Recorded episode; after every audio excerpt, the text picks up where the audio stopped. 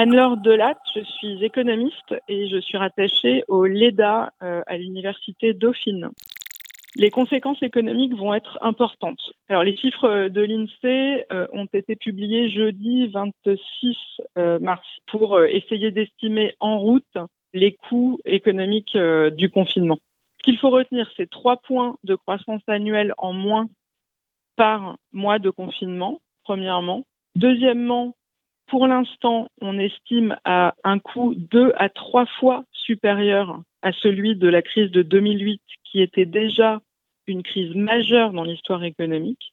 On parle aussi euh, d'une augmentation du chômage très importante, mais qu'on a du mal à chiffrer aujourd'hui. On a beaucoup d'incertitudes. L'incertitude, elle est essentiellement liée au nombre de mois de confinement. Comment est-ce que les gens vont reconsommer derrière? Il s'agit d'une crise de l'offre et de la demande. C'est ça qui rend l'ampleur aussi importante. Pourquoi? Ça a commencé par euh, une euh, crise d'offres dans la mesure où euh, l'arrêt de la production à Wuhan et en Chine a entraîné des interruptions de chaînes de valeur. Avec la globalisation, les entreprises françaises dépendent de la production d'un certain nombre d'entreprises dans un, dans un, certain nombre de pays. Donc, euh, par exemple, les pièces détachées venaient euh, de Chine, elles ont euh, interrompu la production d'autres pièces au Vietnam, qui elle-même a interrompu la production d'autres pièces dans d'autres pays jusqu'à la France. Donc, bon, d'abord, on a eu un arrêt sur les secteurs industriels, manufacturiers venant de, Chine. Donc, on pense tout de suite à la voiture. C'est vraiment le secteur automobile qui a été impacté en premier. Mais ensuite, avec le confinement, c'est passé par euh, le canal de la demande. Qu'est-ce que ça veut dire? Ça veut dire qu'il y a une, une chute de 35% de la consommation en France. Ça, ce sont les chiffres de l'INSEE. Et a priori, euh, il n'y a pas de raison de penser que d'autres pays semblables au nôtre n'aient pas ce genre de choc. Et là, c'est passé dans des secteurs, c'est-à-dire la restauration, l'hôtellerie, le tourisme, la culture, donc euh, voilà, ça, ça a impacté directement euh, euh, ces secteurs-là. Il y a un secteur qui s'en sort plutôt bien, enfin même très bien, c'est l'alimentation et la distribution. Il semblerait même que tout ce que les Français ne consomment pas au restaurant, ils en consomment une partie à la maison. Donc en fait, il y a une augmentation de dépenses pour l'alimentation, mais qui ne va évidemment pas compenser la chute de la demande par ailleurs.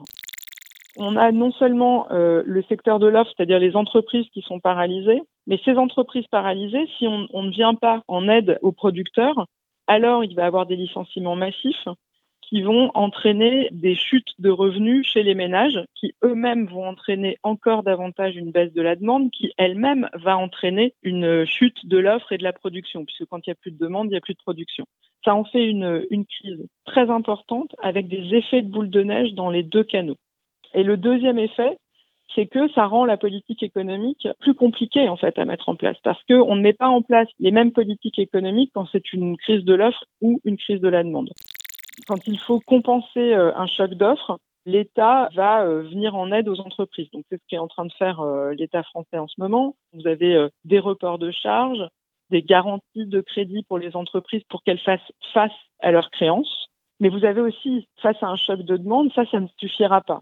Face à un choc de demande, il faut compenser les chutes de revenus des, ménages. Et là, toute la protection sociale française et européenne, elle est très importante. Euh, la prise en charge euh, du chômage technique euh, par l'allocation chômage, c'est très important parce que ça vous permet de ne pas avoir des interruptions de revenus. Mais vous avez toute une partie de la population qui n'est pas couverte par ça. Donc c'est le chauffeur Uber, ce sont les indépendants, ce qu'on appelle les freelances, toute la population qui n'est pas salariée. Donc l'État français a mis en place une aide pour les indépendants qui va probablement aider à compenser certains revenus, mais pas entièrement. Et même ce chômage technique, il ne représente pas forcément 100% du revenu. Et donc chaque perte de points de pourcentage de revenus entraîne des effets de boule de neige sur l'activité économique. En France, euh, pour l'instant, le plan de relance représente 2% du PIB. En Allemagne, il représente 4,5% du PIB et aux États-Unis, il en représente 10%. Alors, la différence aux États-Unis, il n'y a pas de protection sociale. Ça peut euh, expliquer un peu les différences, mais pas entièrement. Mais le gouvernement français met en place euh, un plan de relance, mais qui n'est pas à la hauteur de l'Allemagne ou des États-Unis ou de, des Pays-Bas, par exemple. Pourquoi? Premièrement, on a fait la même chose euh, après 2008. On, a tiré à moitié les leçons de 2008. On a, eu un plan de relance beaucoup plus timide que les Américains euh, en 2008. Ça, c'est la première raison. La seconde raison, c'est que euh, les Allemands, ils ont des excédents budgétaires et donc il y a une réserve budgétaire pour financer ce genre de plan. Les États-Unis, eux, ils ont ce qu'on appelle le, privilège exorbitant d'un endettement infini parce que c'est, ce sont les émetteurs de dollars en gros, on prête euh, de façon infinie aux Américains à un taux très acceptable. Nous, on n'a pas ça. En France, on n'a ni excédent budgétaire ni endettement infini. Donc, il est probable que euh, ça retienne les autorités françaises. Même si on ne le dit pas aujourd'hui, on n'a pas exactement les mêmes moyens que les Américains et les Allemands.